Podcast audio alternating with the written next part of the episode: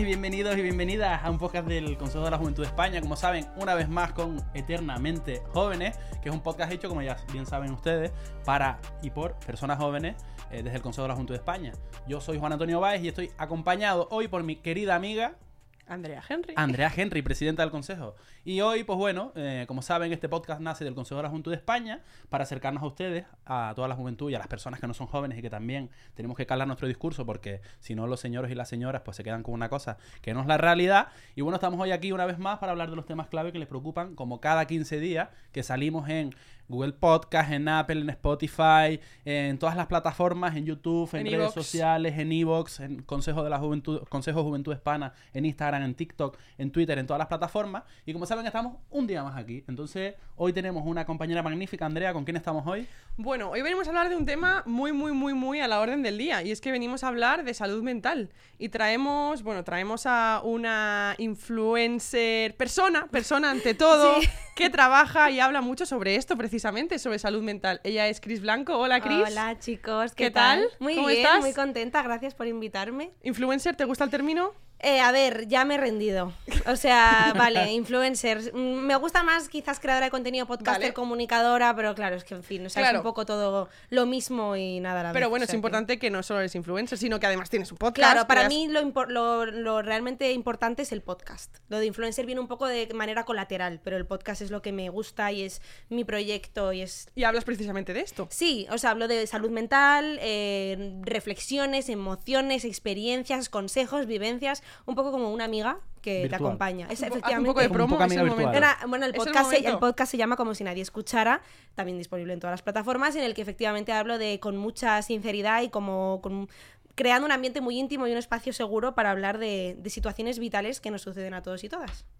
Pues sí, pues nosotras precisamente eh, cuando estábamos pensando, bueno, hay que hablar de muchas cosas y de muchos temas que afectan a la juventud. Salud mental era como el primero, que salía todo el rato. Hay muchas diferentes áreas que afectan a, a salud mental, porque además desde el Consejo de la Juventud de España, pues trabajamos la salud mental desde un punto como mucho más social, como mucho más socioeconómico, ¿no? Y hemos hablado aquí en los otros programas sobre cómo la realidad la realidad socioeconómica de las personas jóvenes también afecta a su salud mental, porque al final, si no puedes alquilar un piso, si no puedes irte de vacaciones, si lo único que tienes que hacer, lo único que puedes hacer es llegar a casa, de casa al trabajo, del trabajo a casa y no tienes como esa oportunidad socioeconómica, eso también afecta y repercute a la. Sí, y después ya no solo eso, también incluimos del Consejo la ecoansiedad, las cuestiones que tienen que ver con la acción o con la crisis climática que nos afecta y que al final, pues, ves que no se solucionan, que no se resuelven, que al final sigue la situación igual y que nadie te hace ni caso y al final te dicen que es una cosa que trabaja el Consejo. Oye, es que te estás quejando todo el rato, que eres una juventud de cristal o que todo el rato estás de pesado con la acción climática o con los temas de,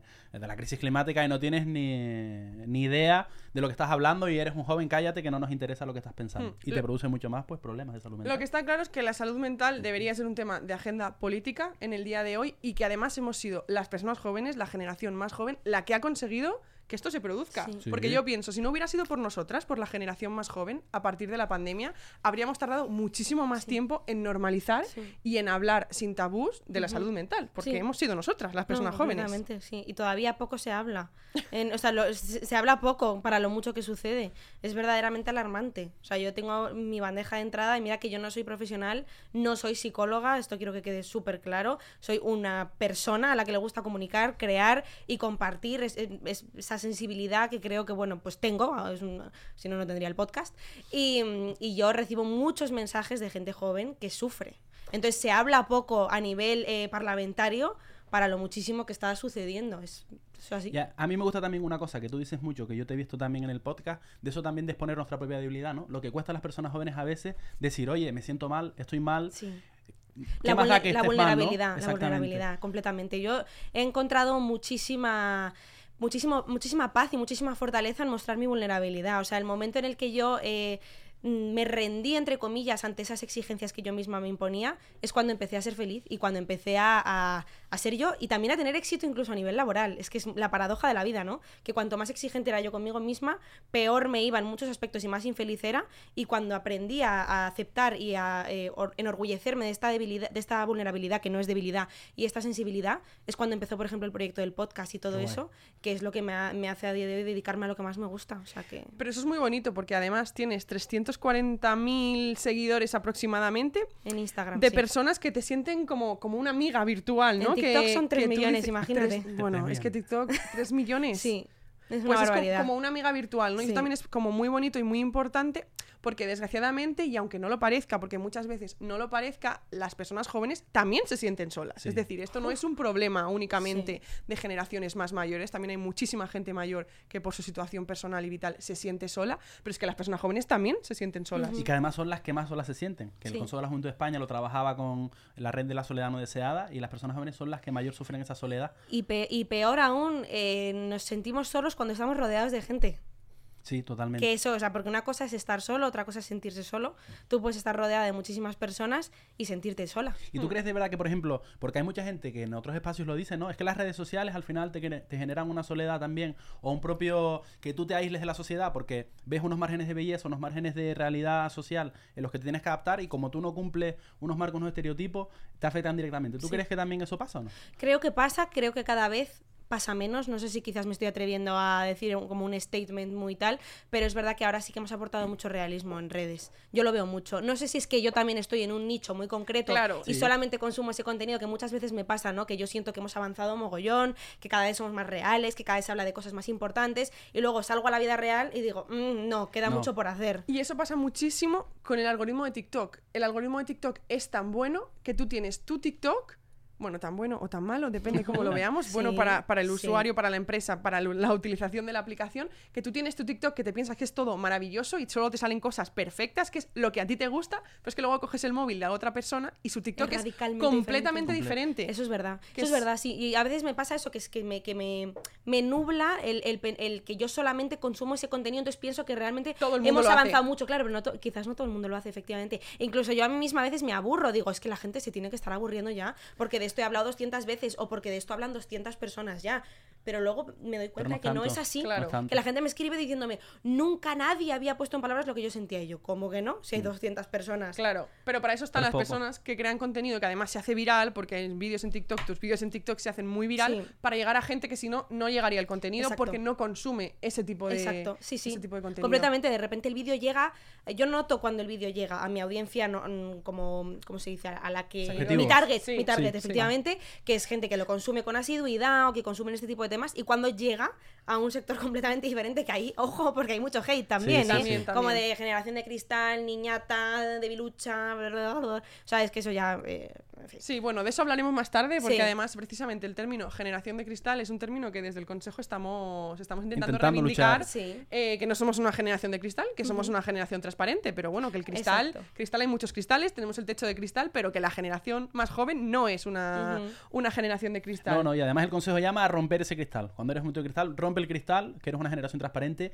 y blanquea, porque también nos preocupa, ¿no? Y hay un aumento enorme, que ahora en un montón de espacios se habla de un montón de LGTB-fobia, ¿no? Ahora, cada vez hay más blanqueado un discurso de contra las personas por su, eh, por su raza o de las personas por su orientación sexual o demás, y no se transparenta tanto, no se blanquea tanto esos discursos necesarios, que son como los que haces tú, ¿no? De decir, oye, me siento mal o no, o, o toda esa cuestión que es, la verdad, que también importante. Y con eso también aprovechamos que hoy te traemos aquí, que eres maravillosa, porque Ay, todo ese mensaje que llega y todo ese mensaje que transmite, un poco para preguntarte también por experiencias personales que conozcas o esas, de esos 3 millones de personas, la gente que se ha puesto en contacto. ¿A ti qué te cuenta la gente? a través de las redes con tu mensaje, con eso que llega. Lo que más preocupa, eh, sin duda, yo eh, destacaría tres puntos. En primer lugar, a nivel relacional, sin duda es lo que la gente más quiere saber. Relaciones de pareja, relaciones de amistad, eh, encajar en la juventud, ¿no? Esta presión social, relaciones tóxicas, dependencia emocional, eso es lo que está en el top. Luego, muy probablemente ansiedad, es otro tema que, Sí. que preocupa. Y fíjate, acoso. Acoso, Acoso. hay mucho, sí. Que mucho también viene derivada mucha y- en parte por otros muchos problemas. Exacto. Y me escriben también eh, muchas madres de, de niñas o de niños, como de sigo tu contenido porque así intento ayudar a mi hija a través de lo que tú dices. Y es como, o sea, esa, esa responsabilidad. O sea, evidentemente es un honor, Es pero también es mucha responsabilidad. Pues va- vamos a ir un poco parte Sí, por parte. Vamos con el top 1, Sí. que serían relaciones personales, amistades. Es verdad que muchas veces se centra en pareja, pero no tiene por qué No ser solo pareja, no. sino no encajo con mi grupo de amigos, veo que todo el mundo tiene un grupo de amigos, ¿no? Súper grande y yo no estoy en ese grupo. ¿Qué es un poco las principales demandas o qué, qué es lo que la gente... Pues exactamente eso. Hay mucho de no encajo, me siento, de, me siento dejada de lado por mis amigas. Mm, eh, no me gustan los planes que hacen mis amigas, entonces eh, no sé cómo seguir manteniendo la amistad sin ir a esos planes, me siento juzgada.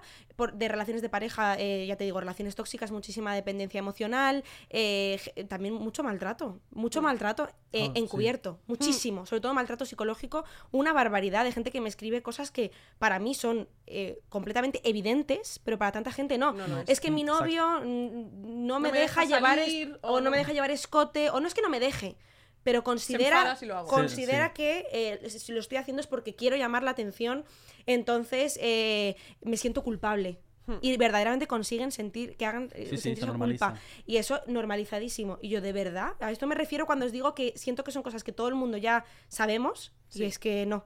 Claro, es que cómo no va a estar normalizado si día a día en la televisión, en las series, en las películas, en la música, en este mito del amor romántico que nos han vendido en absolutamente todos los sitios donde se podía vender, se vende esta imagen. Completamente. Es que yo también a veces como que reflexiono mucho de, vale, yo lo puedo tener todo muy claro, que por supuesto habrá cosas que no tenga claro y esto es un aprendizaje, tengo 23 años, esto se va aprendiendo con los años, pero claro, yo he pasado por un proceso por el que mucha gente no ha pasado y si mucha gente no ha llegado ni a tu podcast ni a las 27.000 personas que de verdad hacen un trabajo por romper con ese mito del amor romántico, siguen teniendo esa idea.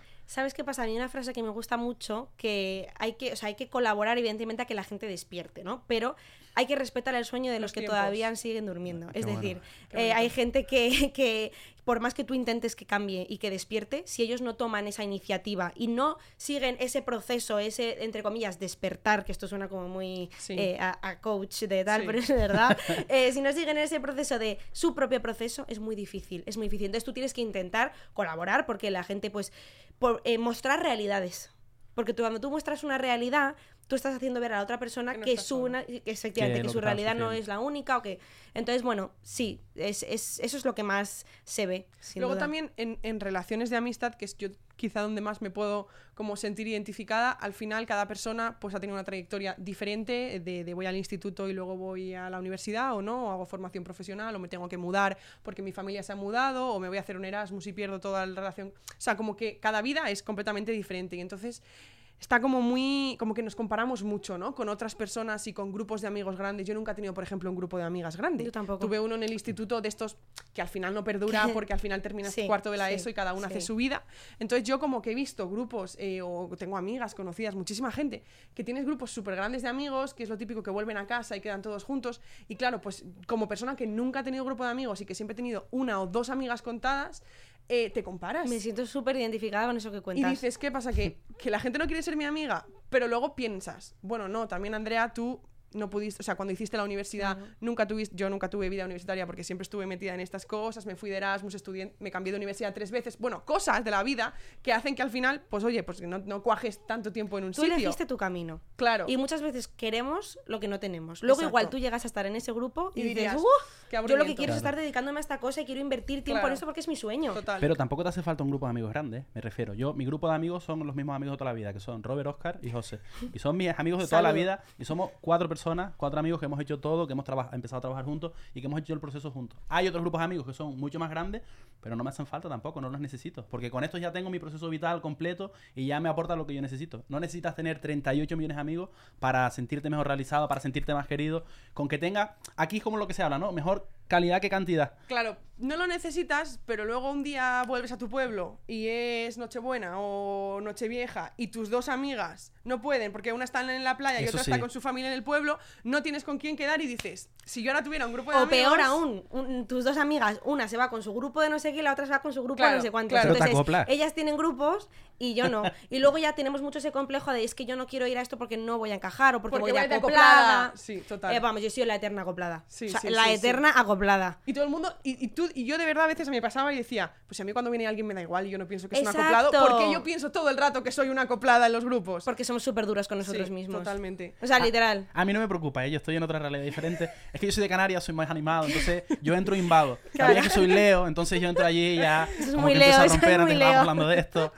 Entonces, pero sí es verdad que a veces una persona que no sea tan extrovertida, que es mucho más introvertida, tiene mucha no, más pero dificultad mira, para aquí esto es, es verdad. Yo, por ejemplo, siempre pensé que yo no era una persona con baja autoestima, porque yo soy muy extrovertida, pero ser extrovertido no es sinónimo de tener una buena No. autoestima. Porque No. yo soy muy extrovertida y aún así yo precisamente creo que soy tan extrovertida porque intento compensar lo que en mi cabeza. Claro. Es como mi les estás cayendo mal, entonces tienes que ser más simpática, más alegre, más chistes. Y luego llego a mi casa a las cosas, 3 de sí. la mañana, me tumbo en la cama y digo, ¿y tú por qué le has contado a este señor que no conoces de nada? Me pasa, me pasa. Eh, que Este tu rollo. traumita de hace un mes. O sea, mm, Cristina, por favor, contrólate. Controla. Pero lo he hecho porque he intentado generar un ambiente de cercanía, como de venga, Claro. mi amigo. O sea, de alguna manera hay que encajar. Y es Claro. como cuando no conoces al grupo, pues Sí, hay que ponerse exacto. las pilas, hay que- porque ellos están hablando de bromas, de debates Sí. y de cosas que tú no has no vivido, está. porque fueron hace cinco años cuando se fueron de viaje de fin de carrera a Menorca, tú no estuviste en Menorca y entonces es lo bueno, peor, eso es lo pues peor. tienes que contar otras cosas que, que hagan gracia a la gente. Completamente, sí, sí, eso es verdad. Y eso eh, nos pasa mucho más de lo que pensamos, Sí, ¿eh? sí. O sea, yo recibo muchos mensajes así y me hace sentir menos sola. Pero yo también he sufrido mucho con el tema de la amistad, fíjate, me Sí, atrevería a decir sí, que sí. es uno de los temas eh, que en mi juventud más, invisibilizados. y sí, y más he sufrido. Sí. Más que, bueno, estaría ahí, ahí con la ansiedad y relaciones de pareja, pero las amistades es un tema interesante. Luego también que ahora nos relacionamos de otra manera, eh, tenemos pues mucho contacto por redes sociales o la Sí. facilidad de poder Sí. hablar con otras personas y esto a mí yo también lo he notado mucho.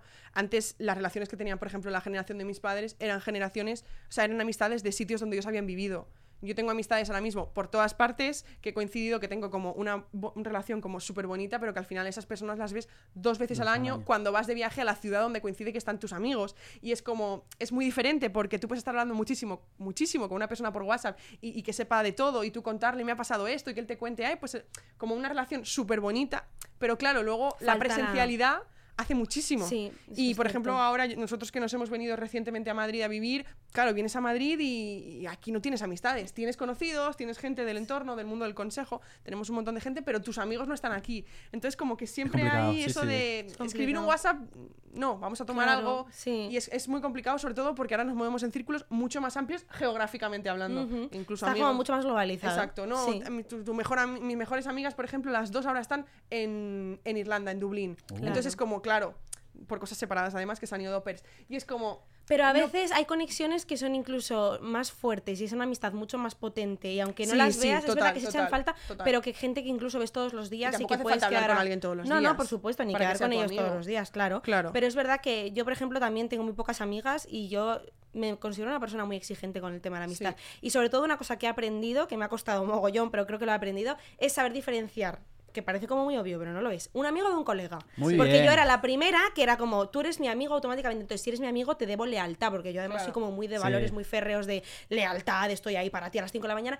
Hay amigos que no hace falta, que son amigos de fiesta, que son amigos de tomar algo, que son amigos de risa. sí. Y ellos no van a hacer por ti lo que tú piensas que van a hacer. Claro, que luego vienen las total. decepciones. Pero claro, pero tienes que buscar la autoexigencia ahí y tener cuidado, ¿no? No exigir o no eh, autoimponer o no pensar, mira, vas a hacer esto por mí porque al final te creas una realidad. Exactamente, eso es. Entonces, yo me llevaba unas decepciones muy grandes Claro. porque pensaba que personas que en el fondo eran mis colegas Eran mis amigas. amigas. Claro. Entonces era como, no, eh, ya, pero es que no, estás confundiendo. Y eso de- es también de, de la intensidad que yo llevo dentro, que me caracteriza de tú, si eres mi amigo, eres mi amigo. a mí me o pasa sea, lo mismo, vamos ¿eh? hasta el final. Y es como, no, hay Y- veces que simplemente. Y sobre todo saber priorizarte. Sí. No pasa nada si un día no te apetece quedar. O sea, si no sales porque te quedas en casa, no va, o sea, no, no pasa nada. No van a dejar de hablarte, no van a dejar de ser tus amigas, no van a dejar de querer salir contigo y si nunca lo dejan más. de hacer, no son tus amigas. Efectivamente, por querer quedarte en casa, que a mí me pasa mucho esto también. Yo soy una persona que no le gusta salir de fiesta, eh, que nunca ha salido de fiesta. Entonces, pues me gustan otro tipo de planes que no pasa nada. O sea, es un poco esto de si salen un día y tú no sales con ellas, pues no pasa nada. Otro plan que hagáis de ir a pasear, ir a desayunar, irte a la- mm, donde sea, Lo eh, ya lo haces, ¿no? Pero es un poco como este FOMO. Sí, eh, completamente FOMO. constante de, de, es que si yo no salgo este día entonces van a hacer bromas y entonces yo ya no voy a estar en la siguiente vez Sí, y no me voy a no voy a saber cuando María se cayó de la silla en el restaurante entonces van a estar siete años hablando de esa broma y yo no estuve sa- presente ¿Sabéis dónde he notado yo esto muchísimo? Que no sé si tendrá algo que ver o no eh, con, con el género ni nada, pero en los grupos de hombres esto pasa una barbaridad. el FOMO ¿no? No, el FOMO, tanto el FOMO como de no has venido a este Ah, plan. ya no- ya y no entonces ya no grupo. viene, no, es que este ya no viene porque está todo el día con la novia. con la piba. entonces el otro está con la novia diciendo, tú, es que tengo que ir al plan este. Pero habíamos quedado para cenar ya, pero, o sea, es. Y eso Ya, lo veo ya. mucho, muchísimo. O sea, parece que es algo como que muchas veces parece que solo nos afecta a las chicas, ¿no? Porque, entre comillas, nos perciben como más eh, sensibles, más intensas y tal, pero esto les pasa muchísimo a los sí, chicos. sí. Y es más, te sorprendería saber la cantidad de mensajes que recibo de chicos. eso es muy guay La gente se piensa que no. Muchísimos. pero muchísimos. Y además es de eh, prototipo de macho alfa, entiéndeme, no quiero Sí. hacer- aquí hacer Sí, estereotipos sí. ni nada, pero típico tío que ves que está todo el día con su BMW jugando al fútbol, no sé qué, como muy estereotípico, y que me escribió la Cris, necesito ayuda porque siento que no encajo. Amigo mío, menos mal que me tienes a mí. Porque bueno. tuviera que ser tu amigo Juan Carlos, no. Claro, pero porque es que. ¿Dónde han recibido esa información? En ningún sitio. Si es que se han criado toda la vida pensando que por ser hombres y por ser hombres heteros y por tener esta heteronormatividad no pueden llorar, no pueden. Oye, me preocupa Total. mi pareja, me preocupa cómo se Total, siente total. De mi hecho, novia.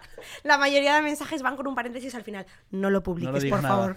Eh, no te preocupes, Diego. eh, no, no, no, Diego. No, pero por pero poner un sí, sí, ejemplo, sí. ¿sabes? Y eso a mí me, me hace muy feliz, fíjate, cuando me paran chicos así como. Porque digo, ostras, eso significa que estoy llegando. A, a los, a los recovecos más difíciles a los que llegar. Que no debería ser tu función, también quiero decir. No puede ser que la inteligencia emocional de las personas sea relegada a una persona súper guay en TikTok que se hace viral y por suerte te llegue. Tiene que estar en los coles, en los institutos y en los centros públicos. Sí, porque tú tampoco, no, no tú, sino todas las personas, no puedes tener esa responsabilidad de al final ayudar a todo el mundo No, y no. ser el hada madrina de todo el mundo. Es más, tío, es que ubícate. mi- yo siempre en cada episodio del podcast o cada oportunidad digo, yo no quiero ayudarte porque ayudar es una palabra con muchísimo peso. Yo quiero acompañarte, Ah, bueno. entretenerte, eh, que te sientas identificado. Que reflexiones Vale, sobre pero cosas que no habrías Yo me pensado. equivoco. Yo digo cada cosa que Claro que luego sí. miro y digo, pero como dije esto, o como dije esto aquí, claro que me equivoco. Entonces no, no es como que yo lo que yo diga va a misa, que eso es como que hay que recalcarlo mucho, porque yo tenga 3 millones de seguidores o 100.000 Sí, no, seguidores, sí, no. no significa que mi palabra sea eh, palabra de Dios. O sea, yo me equivoco. Total. Entonces, claro, pero está bien eh, eh, que, que-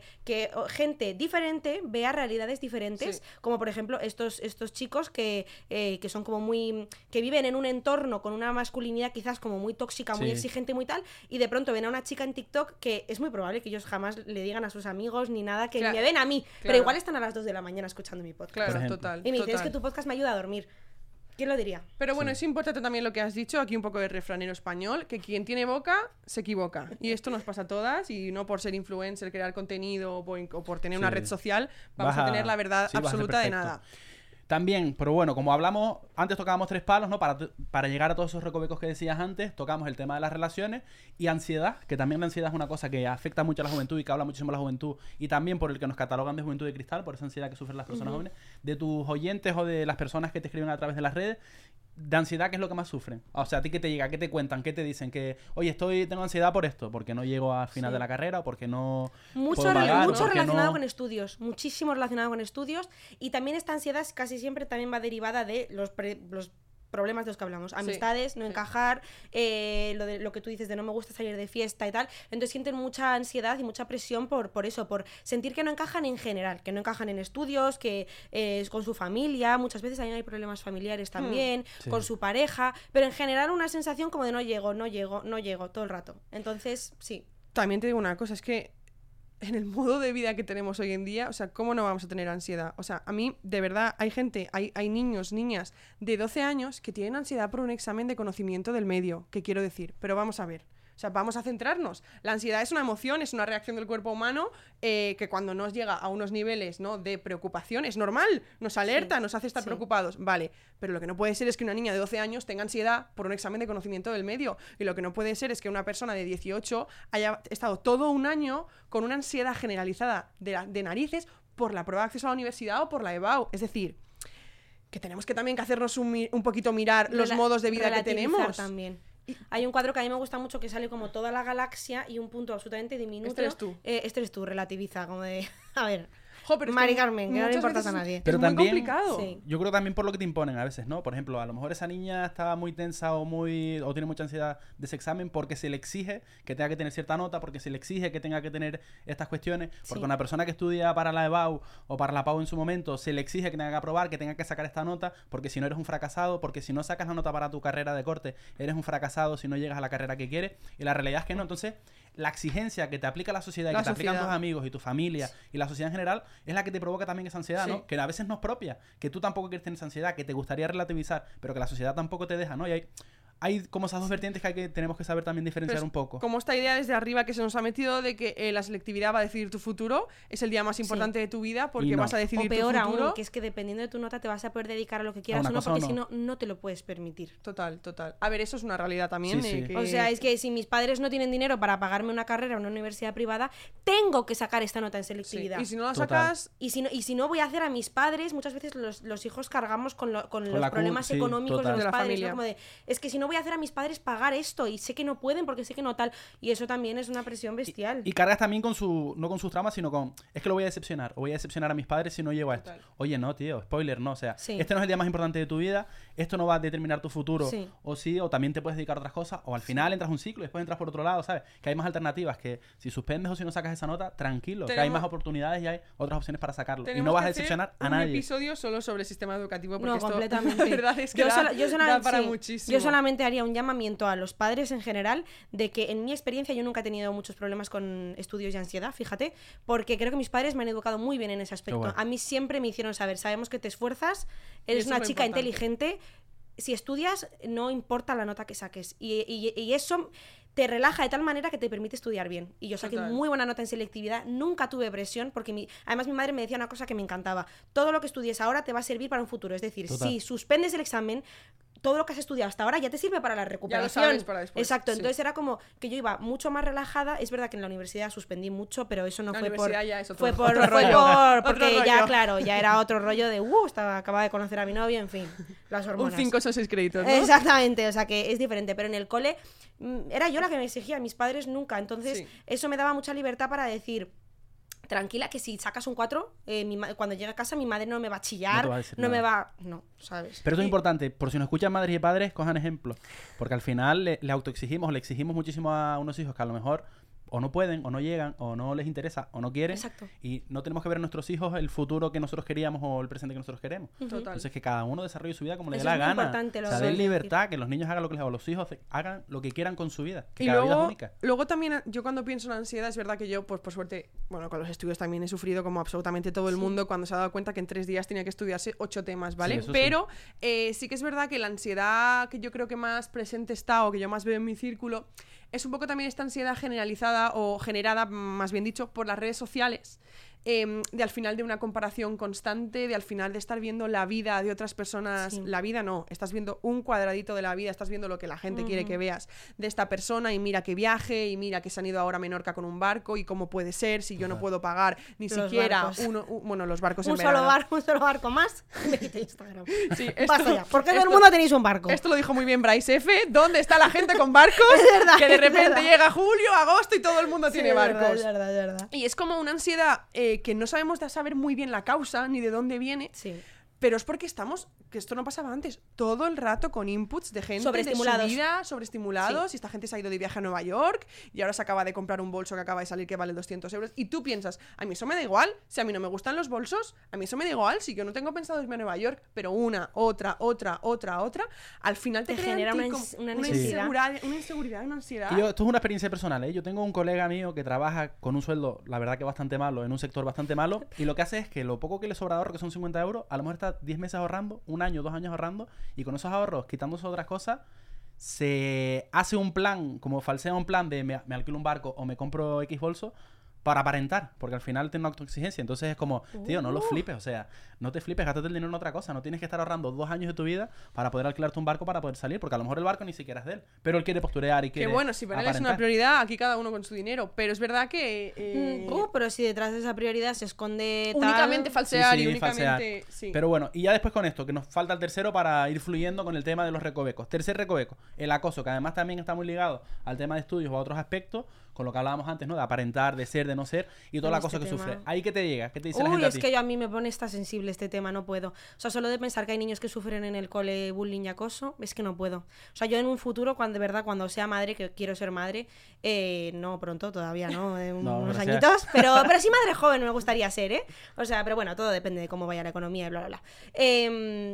Mm, uno de mis mayores miedos es que mis hijos sufran acoso en el cole. ¿Sabes? Es que de verdad me... Y, y veo tanto odio que me Sí. preocupa tanto que digo, es que solamente quiero, eh, eh, eh, aunque suene como muy Gandhi, hacer de este mundo mejor porque el día de mañana mis hijos no Van sufran este odio y acoso por ser, entre comillas, diferentes, ya sea porque tienen una orientación sexual diferente a la normativa, ya sea porque a mi hija le guste como me gustaba a mí de pequeña ponerse pendientes largos. Yo en cuarto de primaria ya llevaba aros y pendientes largos porque, porque yo jugaba así y yo iba a un colegio de monjas y a mí me decían que eso fuera.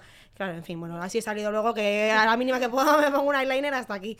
Entonces, eh, me da como mucha lástima y sí que recibo Sí. muchos comentarios de, ya te digo, de madres y de niñas diciendo se meten conmigo, se burlan de mí, me siento diferente, no tengo amigos en el patio, estoy solo. Buah, va- o sea, no puedo, ¿eh? Es que, no- es que me... Es que es muy complicado. Además, es el inicio de muchos problemas graves de salud mental que empiezan en la juventud No, no, y en la y en luego en la adultez y que al final la arrastras siempre. O sea, es donde incidir. Es el momento de incidir. No hay que incidir cuando ya. Esto a mí me, me da muchísima rabia. Yo también que vengo del mundo educativo. No puede ser que tú tengas un super plan de intervención de acoso y que cuando un profesor a los tres meses ha detectado un plan de acoso se intervenga. Porque ya hay acoso. Lo que tienes que hacer es prevenir. Tienes que tener un plan de prevención. Y en la mayoría de sitios no hay prevención. No hay educación en las aulas sobre LGTBI, sobre 28.000 temas, sobre racializadas, personas racializadas, etcétera. Entonces, ¿qué pasa? Que luego pasa lo que pasa. Y luego nos llevamos a la cabeza cuando un niño o una niña, desgraciadamente, se suicida en un cole. Porque la gente se suicida. Las niños y niñas se suicidan. La gente joven se suicida. El suicidio es la primera causa de muerte entre las personas jóvenes. Y no de muerte no natural. Que esto sale mucho en titulares. No, no, no, amigos, no. Muere más gente de suicidio que por cáncer o por accidentes de tráfico entre la gente joven. Entonces, si nos tomamos esto en serio, no lo tomamos en serio de verdad. Y no intervenimos cuando un profesor de repente. No, es que me ha dicho una alumna que puede ser que esta... No, no puede ser que una alumna te diga que alguien está sufriendo acoso. Tú tienes que tener un plan de prevención en las aulas, tú tienes que educar a los niños y a las niñas para que sepan lo que se puede hacer y lo que no puede hacer, porque son niños también. Y porque es verdad que muchas veces la responsabilidad recae sobre el acosador y es normal porque es la persona culpable, pero esa persona también requiere un proceso de aprendizaje y también hay que hablar con esa persona y se tiene que acompañar, no se puede acompañar solo, solo a la persona que está siendo acosada. Por supuesto hay que acompañarla muchísimo, pero es que a la persona que acosa, que tiene 6, 7, 8, 9 años, también hay que acompañarla. Entonces es como, todo el mundo habla de acoso, Sí. pero luego, bueno, luego mí- de puntillas A por mí el me da mucha rabia también cuando se prioriza eh, como, el, como la marca a la persona, ¿no? Cuando, bueno, es que perdemos prestigio si sale como que tenemos Bueno, este caso, bueno, que perdemos bueno, prestigio, este cierto colegio, este cierto tal. Porque claro, es que este colegio tiene un prestigio. Entonces, ¿cómo vamos a hablar de qué ha pasado esto en nuestro centro, de que esto sucede con este profesor que tiene, claro, una carrera intacha- intachable, que me parece maravilloso, que esto no es culpa del profesor, o sí, o no, o tal vez, porque hay que ver cada caso. Pero me da pena, y para los señoros y señoras que nos escuchan hoy también otra vez, y para los alumnos, la marca da igual, lo que importa es la persona, porque hablamos, Total. como decíamos, de vidas humanas y de personas que por desgracia se terminan quitando la vida por cuestiones directamente relacionadas, ¿no? Y No, da igual el colegio que sea, eso puede pasar en cualquier espacio. Y, O y sea, luego no una- priorices sí, la marca. Una cosa que a mí me parece también importante es incidir eh, no solamente en la salud mental de la persona acosada, sino el de la persona que acosa, porque eh, la- la- solamente hacen daño a las personas dolidas. Una persona que hace daño es porque está dolida. Entonces, ¿qué está pasando en la vida de ese niño? ¿Qué está pasando en su casa? ¿Qué le dicen sus padres? ¿Qué ha vivido? ¿Qué siente para tener que hacer ese daño a otra persona? Y, y con lo que dices, qué rabia, tía, cuando al final el plan que se hace es para la persona que está sufriendo el bullying. Bueno, pues entonces te cambiamos de clase o te cambiamos de cole. o- Claro, en vez de poner el foco bueno, en el... bueno, en Tío, el- en la solución no es esa. O sea, vete al origen. ¿Quién está acosando? ¿Quién está eh, provocando eso? O sea, actúa ahí. No actúes en la persona, el pobre acosado que se tiene que ir de colegio y se tiene que cambiar 18 veces de Y colegio. siente que él es el Por- problema. Exactamente. Claro, Joder, soy yo que a cada colegio que. No, pues es que igual también se normaliza muchísimo y esto es algo que se, que se dice un montón, pero es verdad. Son cosas de niños, no son cosas de niños. O sea, basta ya, vamos No. a dejar de normalizar. Que vale, que, que tus bisabuelos hacían e- esa clase de, de chistes en el colegio, fenomenal. Pero ahora no se Pero ahora ya Pero no, no se, se hace, hacen, ¿vale? Generación de- llámame generación de cristal, No llámame deberían. sensiblona, llámame lo que me dé la gana. Pero a mí no me da la gana que por culpa de normalizar esas cosas es, eh, esté viendo lo que tú dices, la cantidad de suicidios que hay en niños. Que es que a veces ves noticias que son niños de 10 años. Total. Que es que no tendrían ni por qué saber lo que es esto. Total. Total. Y cuando te llega a ti un mensaje así, eh, porque claro, esto es muy complicado, incluso Sí. yo conozco también personas y perfiles eh, de personas que son psicólogas, Sí. que muchas veces, evidentemente, pues tú puedes ser psicóloga o lo que sea, pero en mi caso la gente que lo comparte, pero tú no te dedicas a ello profesionalmente. claro. Entonces, eh, derivas De- redirijo siempre, a los padres. Si veo que son menores, lo primero cuentas a tus padres. Luego siempre de no estás solo. Creo que eso es un mensaje que es que simplemente Claro. leer eso para mucha gente es no estás solo. eh, y, y luego siempre, o sea, eh, como que siempre que lo necesites, mis, mis vídeos o, o- o yo estoy aquí en el sentido de yo soy un espacio seguro, no te puedo proporcionar la ayuda profesional que necesitas, pero no estás sola en esto, ¿no? Y Total. siempre redirijo a un profesional o a, por favor, coméntaselo a tus padres, porque muchas veces son, es que son niños de 13 años que me están Claro, escribiendo un mensaje claro. que sus padres probablemente no saben que se lo están Totalmente. escribiendo. Es que, tío, qué rabia me da de verdad. Sé que lo he dicho antes, pero es que qué rabia me da que sean. En, o a- es como mucho más general, pero o asociaciones o personas concretas las que tengan que suplir deficiencias del sistema. sistema. O sea, es una deficiencia del sistema. Esta gente no puede estar acudiendo a una creadora de contenido, a una mm, amiga, Sí, a una asociación. sí. O sea, no puede ser que estemos constantemente cubriendo aquello a lo que no llega a nuestro sistema. Es que tiene que llegar.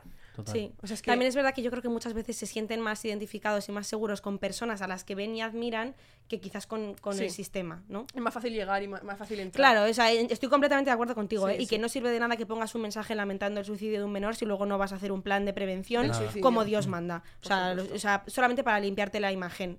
No. Total, Es un total. tema lo suficientemente serio como para que empecemos a tomar cartas en el asunto de verdad. Y yo con esto, bueno... No, pero- era solo una cosa que además Sí. ayuda mucho que tú eres una persona joven. Que yo esto también lo siento mucho. A la gente joven se le tiene que acercar a través de gente joven. Sí. Si viene una persona de 50, Sí, 40, sí, 60 años sí, a sí, contarte sus movidas, que encima, encima no sabe ni lo que significa eh, spoiler, quiero decir, o sea, estoy haciendo un ejemplo muy tonto, pero es verdad, gente que no sabe ni lo que significa palabra que usamos en el día a día, esto no cala. A la gente joven hay que llegar a través de gente joven, que se sientan como iguales, como pares. Identificados Total. completamente. Y que después es verdad que mucha gente de esa te dice, bueno, es que todos hemos pasado por ahí, entonces aguanta que ya pasará. O bueno, es que es lo que hay, tío. O sea, todos hemos No. pasado por eso. Y es como, joder, no, no hagas como si fuera un, un granito de arena, porque al final el problema es muy importante. Yo sí quiero también aprovechar, porque si no, nos vamos a castigar propiamente el consejo, porque además estamos grabando y esto se emitirá días después, dentro de 15 días, eh, en el mes del menos. orgullo, y hay, Sí. lo siento mucho, pero un aumento también tremendo De de, casos de LGTBI-fobia, Sí. de agresiones a personas homosexuales en la calle por el hecho o por el simple hecho de amarse y de expresar libremente su amor. Y también a mí eso, o desde el Consejo lo defendemos, que es muy preocupante, ¿no? El, Sí. Cómo está avanzando la oscuridad frente a la frente al color, frente a, como a, a la libertad de amarse. Te- terrible que las personas hoy todavía se tengan que volver a esconder, o parece que se tengan que volver a esconder en los armarios y dejar de expresar su amor por el acoso y por los ataques que sufren en la calle. Y que seguimos pensando que está todo conseguido, pero eh, vuelvo a repetir, spoiler, estamos viendo, ¿no? Eh, cositas eh, políticas en los, últimos, en los últimos días y es que no están todos los derechos conseguidos, los derechos se tienen que mantener. No me sirve de nada que un derecho se haya conseguido hace X años si ahora va- volvemos a un sistema de personas que niegan que exista la violencia de género, que niegan la existencia de las personas LGTB. Entonces, a mí me preocupa mucho que ahora, con este discurso que se está generando, ¿no? Por parte de la extrema derecha, que se está llegando como un poco... que esto aumente, las, porque al Sí. final las personas afectadas son los niños y las niñas LGTB.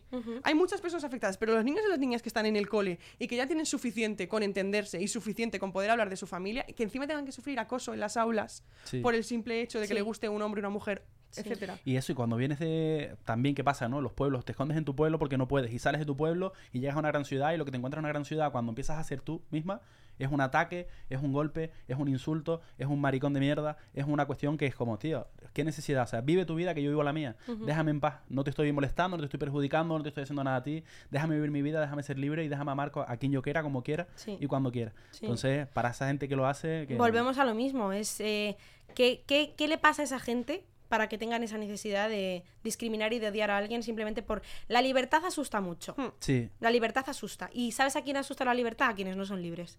totalmente. Totalmente. Si tú no sientes que puedes ser libre, te molesta que una persona sea libre. Porque está siendo lo que tú querrías ser, pero quizás no puedes. Porque te han enseñado toda la vida, tus padres o tu entorno, que tú no Total. puedes. Pero hazlo, apóyate. O sea, utiliza a esa persona. En vez de atacarla, pregúntale cómo lo has hecho. Oye, ayúdame. Eh, Completamente, pero no, porque hay mucha gente que le falta mucha introspección, ¿eh? Sí, Esa total. es otra. Y se han criado en la violencia. Total. Ese es su lenguaje. Nosotros también, bueno, Andrea, No, dale, dale. Aquí siempre a los invitados que vienen y vamos a aprovechar, nosotros el consejo eh, hace un test rápido a sus invitados y a sus Ay, invitadas. genial. Que luego Yo soy nunca, muy rápida. luego nunca acaba siendo rápido. No, yo soy muy rápida, prometo. spoiler. Entonces, te vamos a hacer hoy tres preguntas para ver si, si estás puesta de manera Ah, vale. profesional, porque el consejo lo que reivindica, oye, nosotros reivindicamos, pero siempre con datos, siempre con un contraste, para que no somos, no nos quejamos por quejarnos, sino hay una evidencia Y empírica. una propuesta detrás. Exactamente. siempre. Entonces, Vale. hoy la traemos aquí para que tú pases este examen. Venga. Andrea te va a hacer tres preguntas Yo y no, tienes hazlas que intentar tú. responder. Venga, yo te hago, cada uno te hace una. Entonces, vamos con la primera. Antes hablamos del tema de la, de la muerte de las personas jóvenes o del suicidio, que es la primera causa de muerte. Te preguntamos, ¿cuál es el porcentaje de causa de muerte por suicidio en las personas jóvenes? ¿Cuánto crees que es el porcentaje de personas O jóvenes sea, que mueren de- por suicidio? Exacto. Una de cada cuatro. Pero en términos de porcentaje, perdón, Si no, no porque sabe calcular el término. si no le sabe calcular. Lo peor de todo es que yo tampoco. O sea, rollo 20, 100, 100%. O sea, del 100% de personas eh, Jóvenes jóvenes que, que mueren, mueren, ¿cuántas lo hacen a causa del suicidio? pues es una, cuatro, eso sería un 20%, 25%. Por poco, es un 35%. O sea, Fíjate. Andrea, más de un tercio. No sé, a mí la, la fracción me falla. Yo soy muy de letra, no tengo complejo, también, me yo encanta. también, yo también. Entonces es un 35% de personas Madre jóvenes mía. las que sufren muerte por suicidio, tercio, es la sí, un tercio mayoritaria. es 33,333. Qué barbaridad. Entonces es una barbaridad que el gran porcentaje sea por suicidio. Segunda pregunta. ¿Cuántas personas en España, o sea, claro, aquí también volvemos con... ¿Quieres hacerlo por, por porcentajes también? Venga, lo hacemos por porcentajes. ¿Cuántas personas jóvenes en España que trabajan siguen siendo pobres? Es decir, Vale. aún trabajando, siguen siendo pobres. ¿Qué se considera pobre exactamente? Eh, que no bueno, puede no riesgo permitirse una o vivienda. exclusión social, sí, tiene como varia- varios, varios ítems, pero no puede permitirse una vivienda, no puede permitirse unas 25%. vacaciones. Justísimo. ¿Sí? Además, 25%, una de cada cuatro para los que... Trabajan. horrible porque es como, mm, me alegro de haberlo hecho bien, Pero pero, no me esto es una mierda. Sí, sí, ¿sabes? Entonces no quiero Pero es importante esto que, que trabajan, que tienen un sueldo. No, no, qué barbaridad, Y qué aún con un sueldo no pueden comprar comida, no pueden pagar su alquiler. No pueden irse de vacaciones, No pueden irse de vacaciones, no no, pueden tener ocio. Vamos, que no pueden vivir. No pueden, exactamente, no pueden salir con sus amigos a tomarse una Coca-Cola, una cerveza o lo que les dé la gana porque no tienen dinero para ello, aún trabajando. O porque otra cosa muy importante, que no tienen tiempo. Porque al final estás estudiando de 8 a 2, sales, entras a un trabajo temporal, un trabajo de jornada parcial, terminas a las 3 de la mañana, entras a estudiar a las 8 otra vez, ¿sabes? Duermes 5 horas. También la crisis del tiempo, ¿no? Entonces, Y luego eh, lo que te genera. hay eh, que, ha, que ha habido suicidios. Sí. No, ¿cómo y no? después, haber estudiado. Y es como, oye, spoiler, no, no todos los consejos son tan útiles como el consejo de la juventud, que es otra cosa que reivindicamos. A todas esas personas que en su momento dieron el consejo de estudia, haz una carrera, haz tres máster, que te va a ir en la vida fenomenal, vas a ser el, vas a ser el mejor o la mejor. Spoiler, no, lo siento mucho, hay gente, hay una sobrecualificación que significa que tienes una formación mucho más grande eh, para para el trabajo que desempeñas de más de un 40% eh, y barbaridad. esos consejos que nos dieron. no ¿Ves cómo os he dicho que nunca es rápido? Nos queda una, ¿eh? Y nos queda una pregunta, la última, vamos rápido. Antes hablamos de la soledad, la soledad que sufren las personas jóvenes. El consejo tiene ahí unos datos que te vamos a preguntar hoy. Entonces, ¿a qué porcentaje de personas jóvenes afecta la soledad no deseada? O sea, que son que están solas porque no y no les Pero no gustaría por estarlo. deseo. Uf, un 35%. Bueno, casi casi, esta vez un poco menos. Un 22, ¿no? Un 22% Ah, un 22. de personas jóvenes. Lo que pasa que Bueno, cuando hablamos de soledad, que esto es importante, todo el mundo piensa en esa persona mayor sola en su casa que no tiene con quién, con quién dar y la realidad es diferente. Las personas que más sufren la soledad no deseada son las personas jóvenes. Ujú. ¿Por qué eso? Porque no, encuentran, no se encuentran en su grupo de Porque amigos, no porque no encajan, en algún grupo, que es lo que hablabas antes. Sí. Y, Entonces- y antes de terminar también, una, una cosa que nos gusta mucho, ¿no? El- como siempre, las personas jóvenes estamos cansadas de que la gente mayor nos diga lo que tenemos que hacer y de que nos dé consejos que no sirven de nada. Entonces, nosotras que traemos a este podcast a gente joven que sí conoce la realidad de las personas jóvenes, siempre le pedimos que dé un consejo a esa gente joven que nos está escuchando, eh, a esa gente joven que, pues como, como comentábamos, ha sufrido muchas de las cosas que, que hemos hablado. Entonces, como persona joven, a persona joven, ¿qué consejo? ¿Qué consejo daría? A ver, em, O reflexión, si no queremos llamarlo consejo. mm, es por duro que sea, sé tú misma. O sea, creo que es algo tan evidente, pero al mismo tiempo tan poco practicado. Escúchate qué es lo que realmente te gusta, quién realmente eres. Defiende tus valores y tus ideas, no por presión social. Eh, muchas veces, por ejemplo, estás en un grupo en el que están criticando a alguien, ¿no? Su- por su físico. Sí. Y tú eso te chirría. Pero por no eh, ser disidente y por no ser criticada, pues igual asientes o, o continúas incluso por inercia. Total. No, no. O sea, tú sé tú. Y las personas que no te acepten por ser tú no son para ti. Entonces, eso puede implicar cierta soledad, efectivamente. Pero a largo plazo te hará encontrarte con las personas que realmente eh, son para ti y que realmente te van a aceptar. ¿Tú, Ha sido, Andrea? ha sido el más bonito de Sí, los sí, yo tres, creo de que los sí, que el llevamos, consejo. ¿eh? Más A ver, me dedico a esto, quiero decirte, si no tuviera como tres rodados ya, esto sería nada. Está muy alto el listón. Andrea, ¿tú qué consejo le darías a alguien? Yo, que- yo, no sí, tengo que, dar- yo no tengo que dar Bueno. Pero. ah, Porque ¿alguna ya los cosita? doy en cada Pero programa. seguro que puedes en blanco. No, o sea, para mí, para mí lo más importante que, ha- que, que has comentado es que no te acomplejes por ser diferente. O sea, que muchas veces es como soy la diferente, soy la rara porque no me gusta salir de fiesta.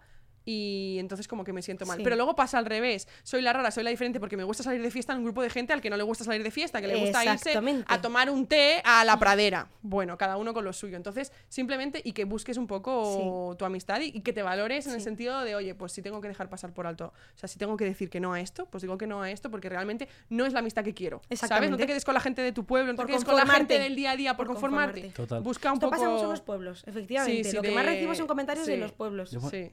Sí. Bueno, pues ya hemos llegado al Bueno, final. igual, ¿tú quieres dar un consejo? Bueno, No, venga, da un no. consejo. Yo, es que en vamos a ver. Canarias También nos interesa. Mi consejo para las relaciones que a mí me pasa. Busca tu fuerte. O sea, a mí me pasa que yo no soy la persona más guapa del planeta, me da igual, pero soy muy divertido. Juega tu fuerte, chico, que al final algo siempre te funciona. O sea, no te cierres en, en X cuestión, que al final todo el mundo tiene su punto fuerte y todo Me el mundo encanta. tiene su público. Y tu punto Ojo, fuerte. cuidado, y tu todo el mundo punto- tiene su morbo. Tu punto fuerte es acento, el acento canario. Sí, al Es final, verdad, que eso es te un añade rollito gracia, ahí, ¿eh? Es que un eres rollito gracioso o es que tienes maravilloso. acento. Yo creo que son las dos un poco. Abrimos melón. Comenten. Bueno, pues muchísimas gracias, Cris, Gracias a por estar vosotros. con nosotras y sobre todo pues, por el trabajo que haces di- eh, diariamente con, A con toda la vosotros, gente joven. por vuestro ha trabajo, sido un me lo placer. genial. Muchas gracias. Sois ha sido un geniales. placer. Seguiremos trayendo nuevas invitadas, nuevas personas que hablen de temas que de verdad afectan a la juventud. Recordamos que este es un podcast hecho por personas jóvenes, pero para personas jóvenes. Dejadnos en los comentarios de qué temas queréis que hablamos. Tenemos una lista como muy larga, pero bueno, si nos comentáis temas nuevos, diferentes, personas, propuestas, eh, pues os vamos a escuchar. Síguenos en todas las redes sociales, arroba Consejo de la Juventud España, aunque en Instagram es Hispana, porque la ñ, Porque la no llevan un poco mal, no funciona muy bien. padres. Nos puedes ver cada 15 días en Apple Podcast, en Evox, en Spotify, en YouTube, en todas nuestras plataformas. Y ha sido de verdad un placer estar aquí. Volveremos Sí, nos vemos en dos semanas con más contenido fresco, con nuevas ideas, con nuevos perfiles, con más voces. Y, y nada, búscanos, encuéntranos y escucha los otros programas eh, que también hemos sacado y mantente ahí al hilo con el Consejo de la Juventud de España. Y sobre todo nos vemos en próximos programas defendiendo los derechos de las personas jóvenes. Totalmente. Mil gracias.